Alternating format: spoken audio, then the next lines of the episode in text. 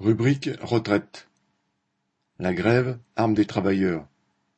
Depuis le début du mouvement sur les retraites, des millions de travailleurs ont participé au moins à une manifestation, à un débrayage, voire à une journée de grève. Ils viennent du public comme du privé, des grandes entreprises comme des plus petites, de Paris comme de province. Certains sont en CDI, mais d'autres en CDD, en intérim ou en stage. Pour beaucoup, c'est leur premier combat. Partout dans les ateliers et les bureaux, les discussions se multiplient et partout les consciences sont en train de changer. Pour tous, les retraites sont la goutte d'eau de trop après la flambée des prix et le gel des salaires. Mais pour faire reculer le gouvernement et le grand patronat, de nombreux travailleurs ressentent que les journées d'action ne suffisent pas et qu'il faudrait passer à la vitesse supérieure. Mais que faire?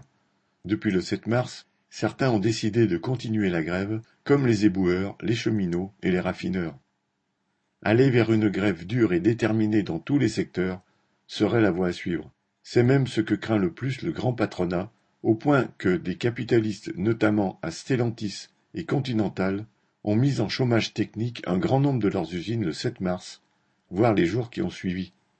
Les travailleurs représentent en effet une force colossale, qu'ils soient de la métallurgie, du commerce de la pétrochimie, du nettoyage, des banques, des hôpitaux, des transports, qu'ils soient ouvriers, employés, techniciens, ingénieurs, conducteurs, informaticiens, caissières, secrétaires, aides-soignantes, etc., ils sont à la base du fonctionnement du moindre rouage de la société. La force de la grève générale n'est pas qu'elle bloque l'économie, c'est avant tout qu'elle bloque la machine à faire du profit et qu'elle touche directement le grand patronat au portefeuille, là où cela lui fait le plus mal. De plus, la grève libère les travailleurs de leur poste de travail auquel ils sont enchaînés physiquement et même mentalement pendant toute la semaine. Elle leur donne le temps de s'organiser, de discuter entre eux et de remettre en cause tout ce qui ne va pas. Avec elle, tout devient possible.